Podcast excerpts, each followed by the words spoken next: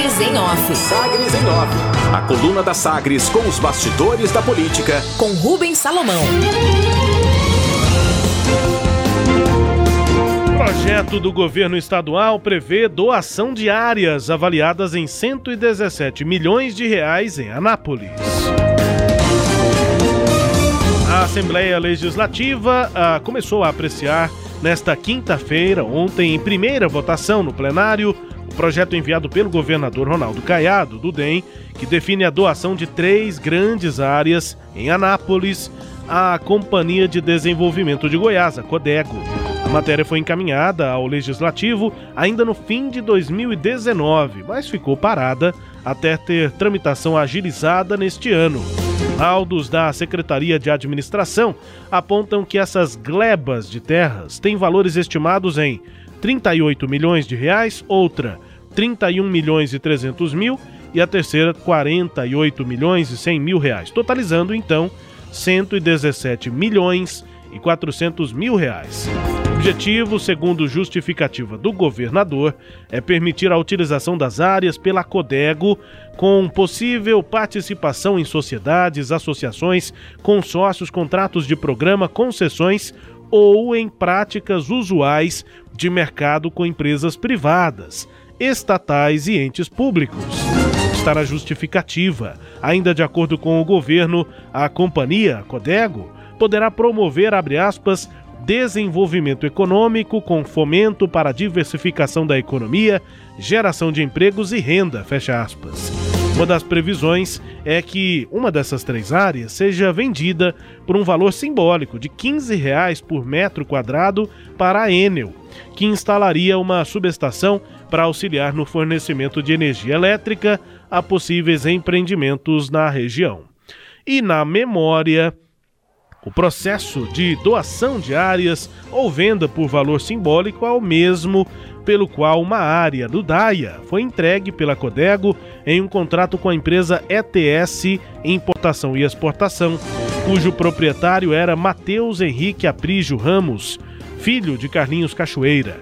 Com a divulgação desse acordo à época, no ano passado, em julho, o negócio foi cancelado e foram abertas investigações sobre essas doações diárias pela Codego, pelo Ministério Público Estadual e também investigação da Delegacia Estadual de Combate à Corrupção, a DECOR. Depois dessas apurações, o governo, portanto, agiliza a tramitação de um projeto que prevê novas doações diárias, totalizando 117 milhões de reais do valor delas para a Companhia de Desenvolvimento de Goiás, a Codego.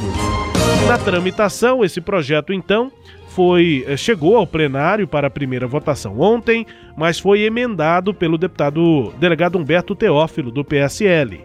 E agora a matéria passa a ser analisada, volta para a Comissão de Constituição e Justiça, a CCJ. Oposição. O delegado Humberto Teófilo usou a tribuna ontem para criticar o projeto. Ele questiona se não seria interessante vender a área para a Enel pelo valor venal, pelo valor real da área.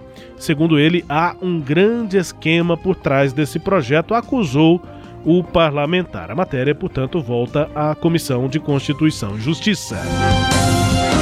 Balanço trimestral. Governo estadual registrou nos três primeiros meses deste ano aumento de 25% na arrecadação, isso em comparação com o mesmo período de 2020 o primeiro trimestre, janeiro, fevereiro e março. Já o valor é de 6 bilhões e 43 milhões de reais dos três primeiros meses do ano passado passou para 7 bilhões 585 milhões de reais nestes três primeiros anos de 2021. Só no mês de março subiu de 1 bilhão 873 milhões de reais do ano passado para 2 bilhões 463 milhões de reais em março deste ano. Auxílio externo. O vereador Lucas Quitão, do PSL, apresentou 10 pedidos de diligência com busca de posicionamentos de órgãos como o Ministério Público, o Tribunal de Justiça, sobre o projeto que pretende reduzir de 10 dias para 24 horas o prazo para aprovação de projetos de emenda à lei orgânica no município interesses. Essa matéria foi apresentada pelo vereador Santana Gomes, do PRTB, e conta com o apoio do grupo de vereadores relacionados à atual mesa diretora, que pretende alterar a lei orgânica para antecipar a eleição interna à presidência da casa. Lucas Quitão buscou avaliações externas por avaliar que esse projeto fere o princípio da simetria. E na comparação, na Assembleia Legislativa, o prazo para PEC é de 10 sessões ordinárias. Na Câmara Federal, são 40 sessões plenárias contadas para análise em uma comissão especial. Enquanto isso, a Câmara aqui de Goiânia quer reduzir o prazo de 10 dias para só 24 horas. Depois dos requerimentos de diligências, Lucas Quitão passou a receber pressão mais intensa de colegas que buscam aprovação rápida do projeto de Santana Gomes. Essencial. Projeto do deputado estadual Rafael Gouveia, que pretende incluir líderes religiosos no grupo prioritário de vacinação, foi lido em plenário e encaminhado à análise da Comissão de Constituição e Justiça. A matéria polêmica foi detalhada em reportagem na última semana pelo sagresonline.com.br. Destaques de hoje da coluna Sagres em Off, Cileide Alves.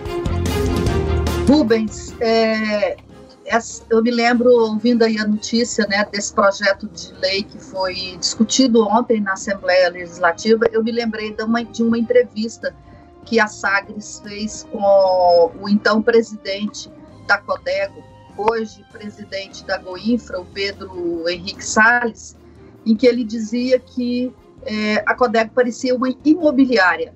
Você deve se lembrar disso, né? Que é, ela não estava, não exercia o papel para o qual ela, ela havia sido criada, que era o de fomento no processo de desenvolvimento é, industrial do Estado e ficava mais administrando imóveis nas áreas de distrito onde, onde havia essas áreas, negociando com empresários, né, a doação, a venda ou a troca aí por investimentos. Então, essa, essa notícia aí dessa área, eu acho que fortaleceu muito a imobiliária Codego, né, para usar aí essa figura do, do, usada pelo, pelo então presidente Pedro Henrique. É, ontem, inclusive, esse assunto foi, foi debatido na Assembleia e a justificativa é de que se precisa fortalecer a empresa para que ela possa ter é, margem de é, negociação com as empresas. Ela, ela precisa de ter um ativo, né, para que ela possa ter é, é, condições de fazer boas negociações. Mas aí fica, na minha cabeça, fica muito confuso, porque o governo falar, chegou a falar em extinção da Codego, né? Agora faz esse movimento aí no sentido de fortalecer a Codego. Uma outra questão que eu gostaria de destacar é esse resultado positivo aí do primeiro trimestre das contas do Estado. Ocorre paralelo à discussão na Assembleia daquele projeto da mensagem do governo que pretende prorrogar o, o, estado de calamidade pública, né? Prorrogar não, é, aprovar de novo, porque esse, esse, esse, esse decreto venceu no dia 31 de janeiro e agora a Assembleia discute, é, esse é o entendimento do relator do projeto, o deputado Virmontes Cruvinel, que não se tem que prorrogar algo, você não prorroga algo que já se extinguiu, mas aprovar um outro decreto de calamidade para este ano de 2021, porque o Estado alega que ele não teria condições né, de, de cumprir as, as obrigações fiscais em função da possibilidade de perda de receitas e aumento de despesa por conta da pandemia, o que é, esse primeiro trimestre mostra que não, é, não foi bem assim que aconteceu, no, né, que, que a receita não caiu ainda. Agora, é claro, o Estado não vai ter aquela ajuda bilionária que teve no ano passado da União para ajudar a fechar as contas. Eu acho que essa é a questão, de fato, essencial em tudo isso, Rubens. Sileide Alves, há também o destaque né, daquele projeto que está tramitando lá na Câmara Municipal de Goiânia. O vereador Lucas Quitão chegou a pedir, então, diligências. Né? Normalmente isso faz ganhar tempo né, para que um projeto não seja apreciado, aprovado tão rapidamente. Lucas Quitão tá de olho no tal critério da simetria, porque na Câmara Federal, na Assembleia Legislativa, é, enfim, em outras esferas, em outros legislativos, há, há uma demora, há um prazo de publicidade, de transparência antes de a Constituição Estadual ou a Constituição Federal serem alteradas. E na Câmara Municipal a intenção é que esse prazo seja bem menorzinho. Hoje é de 10 dias para que uma emenda à lei orgânica eh, se, possa ser aprovada. Enfim, tem esse intertício na votação entre a primeira e a segunda votação. E o vereador Santana Gomes e um grupo de vereadores quer reduzir para só 24 horas. Aí o Lucas Quitão pediu essas diligências, quer ouvir MP, quer ouvir TJ, enfim, pediu diligências a vários órgãos para ter alguma avaliação sobre essa simetria. Por que, que a Câmara Municipal tem que ter um prazo muito menor para mudar sua lei orgânica se a Assembleia e a Câmara Federal têm prazos maiores? É, só que depois dos, dos requerimentos dele, se lei de pressão já veio e o Lucas Quitão ainda está avaliando o que fazer né, em relação a esse projeto. Se ele vai é, realmente para o debate, se ele vai tentar ser contra, articular contra, porque a articulação a favor da mudança está muito forte lá na casa, Sileide. Pois é, Rubens. É, sabe aquela sensação de que não tem mais oposição, que é tudo um grupo só? É, esse projeto representa isso. Eu estava olhando, por coincidência, ontem, a ata, não a ata, mas a lista de assinaturas do resultado da votação desse projeto lá na comissão de, Constitu é, de mista, que aconteceu na semana passada, a aprovação pela comissão mista. E aí me chamou a atenção que só não votaram no projeto quem, obviamente, não estava presente. O Quitão é um dos que não estavam presentes. Todos os outros vereadores presentes votaram a favor do projeto, inclusive os da chamada oposição, né? Ava Santiago, que não é mais oposição, Sabrina Garcês, que também não é mais oposição, o Mauro Ruben também votou no projeto. Então, assim, é, a Câmara se transformou numa corporação, uma, uma corporação única. E, to, e todo mundo está trabalhando em prol dessa corporação, dos interesses corporativistas dela. Esse projeto é muito isso. O Lucas Quitão, ele ainda está resistindo ao projeto. Quando eu descobri a existência desse projeto, me falaram que seriam contrários a esse projeto os grupos, os vereadores daquele grupo de oposição à mesa diretora, do qual o Quitão faz parte e a Sabrina Garcês também faz parte. É, então, a, havia essa oposição lá a esse projeto em função dessa disputa entre esses dois grupos, mas que esse, esses grupos estão se unindo, né, porque os interesses deles todos hoje estão é, são praticamente os mesmos, que é ampliação de espaço de cada um na Câmara de Goiânia. E ontem o, o Diário Oficial do município, é, com data de ontem, que circulou, trouxe a nomeação do Paulo Henrique da Farmácia, o vereador Paulo Henrique da Farmácia, para ser o, o vereador para ser o secretário de Desenvolvimento Econômico de Goiânia. Ou seja, agora nós temos no quinto vereador, Rubens, no, no primeiro escalão da prefeitura. Nós, é, acho que é isso. Entre vereador e ex-vereador, que são todos do mesmo grupo político. Isso. Então, eles têm agora a AMA, que é, que, que é do Clécio Oliveira, eles estão na educação com o Eliton Bessa, eles estão na Secretaria de Direitos Humanos com a Cristina é, Lopes, estão na, no desenvolvimento econômico e estão lá na Secretaria da Mulher com a Tatiana Lemos. Então, são cinco que eu, que eu estou me lembrando agora. Então, a Câmara. E a cultura, né, está... né, Sileide? Ah, e a cultura, com os Zander Campos, seis né, secretários, é, seis secretarias. Zander Fábio.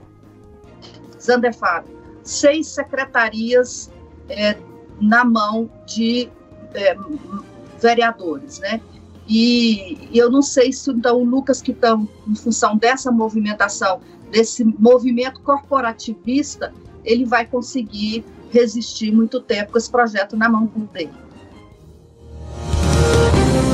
É, vamos acompanhando aqui essa, essa relação e, na prática, esse projeto para reduzir o, o, o, prazo, né, Celede, do, de mudança à lei orgânica do município, o, o discurso oficial, nós ouvimos aqui entrevistamos aqui o Santana Gomes.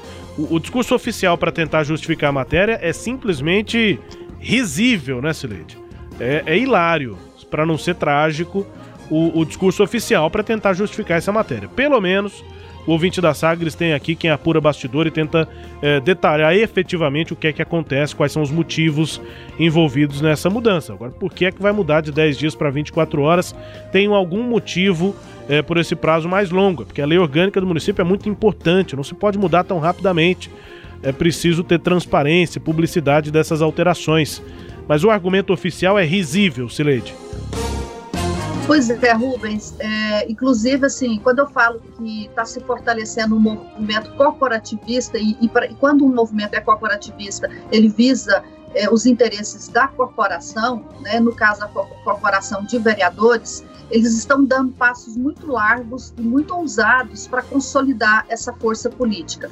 Um deles está no giro de hoje do Jornal Popular, que informa que agora eles querem, esse mesmo grupo quer aumentar o número de membros nas comissões e também o número de é, cargos na mesa diretora. Vão criar mais uma vice-presidência na, na Câmara Diretora para eles terem esse poder maior de passar a boiada lá na, na Câmara. Né? Eu estou dizendo isso, que eles querem passar a boiada, porque o que eles querem mesmo é mexer na estrutura de gabinetes da Câmara. Eles querem antecipar a eleição do presidente, do, do novo presidente, trazer para agora a eleição, né? A eleição é, acontece regularmente no final é, do, de, de, um mandato. Então, o mandato do atual presidente ele só vence no final do ano que vem. Eles querem antecipar a eleição da mesa para garantir um, um, um nome do grupo deles já de antemão e mexer na estrutura de cargos da Câmara de Goiânia. E ninguém vai mexer na estrutura de cargos da Câmara de Goiânia para manter a mesma estrutura. Né? O que eles querem, o que eles visam é arrumar folgas no orçamento para ter mais recursos para pagar mais servidores, né? Então, é sempre tirando dinheiro do contribuinte para aumentar é, a, a, estrutura que tem à disposição deles para garantir novos mandatos. Bom, é, só para não deixar de dizer, Sileide, é, o deputado Rafael Gouveia apresentou, né, semana passada o projeto, nós informamos aqui na Sagres e aí virou um, um, uma. É, repercutiu bastante nas redes ontem, porque efetivamente nesta semana foi que o projeto, depois de ter sido apresentado, lá na Assembleia tem essa tramitação, que quando se conversa sobre reforma do regimento, é, entre algumas mudanças bem polêmicas, essa me parece bem necessária. Quem apresenta um projeto, Sileide, ele tem que ser aprovado preliminarmente no plenário para só depois ser encaminhado à CCJ. E não tem nenhum projeto que é negado preliminarmente. É, imagina, o, o, o, deputado que acabou de apresentar um projeto e aí esse projeto já vai ser rejeitado sem nem ser analisado pela comissão. É, existe essa tramitação lá, existe essa votação. É simbólica, favoráveis permaneçam como estão, contrários se manifestem. Mas é isso, um deputado apresenta um projeto, antes dele ir para as comissões, depois é que ele vai para a primeira e segunda votação em plenário, ele passa primeiro, ele é lido no plenário, e aí só para meio que dar publicidade, ó, apresentaram esse projeto aqui, vamos colocá-lo em tramitação? Vamos colocar em tramitação. Aí, aí é que começa a tramitação. É, enfim, foi aprovado preliminarmente o projeto do deputado Rafael Gouveia, que quer incluir os líderes religiosos no grupo prioritário de vacinação. Sileide, junto com idosos, junto com doentes crônicos, profissionais da saúde, o, o deputado Rafael Gouveia quer incluir também líderes religiosos, claramente um projeto em causa própria, Sileide. Pois é, Rubens, isso é, é, é tão assim, eu estou falando de corporações, é isso, né? O Brasil agora foi sequestrado pelas corporações e as igrejas estão querendo sequestrar o Brasil também, é uma corporação que está querendo sequestrar o Brasil.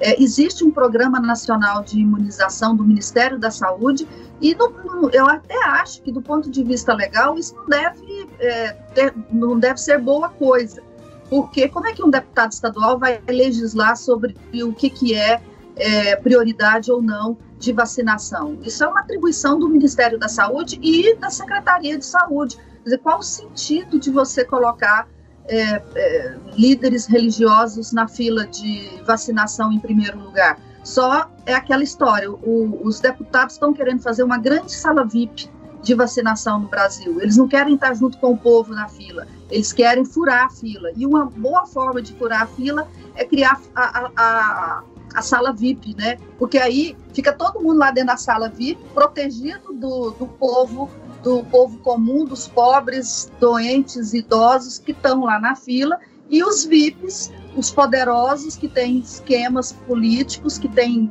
é, que são de corporações fortes lá tranquilos na sala VIP da vacinação. No fundo é isso que está sendo feito no Brasil e essa iniciativa do deputado Rafael Gouveia é só um exemplo de muitos fura-filas que a gente está vendo aí querendo entrar numa sala VIP, que seja criada uma sala VIP. No fundo, é isso que eles estão querendo, criar uma sala VIP de vacinação, porque a, a vacinação, a do PNI, é essa que põe todo mundo nela. Você precisa ter um dos.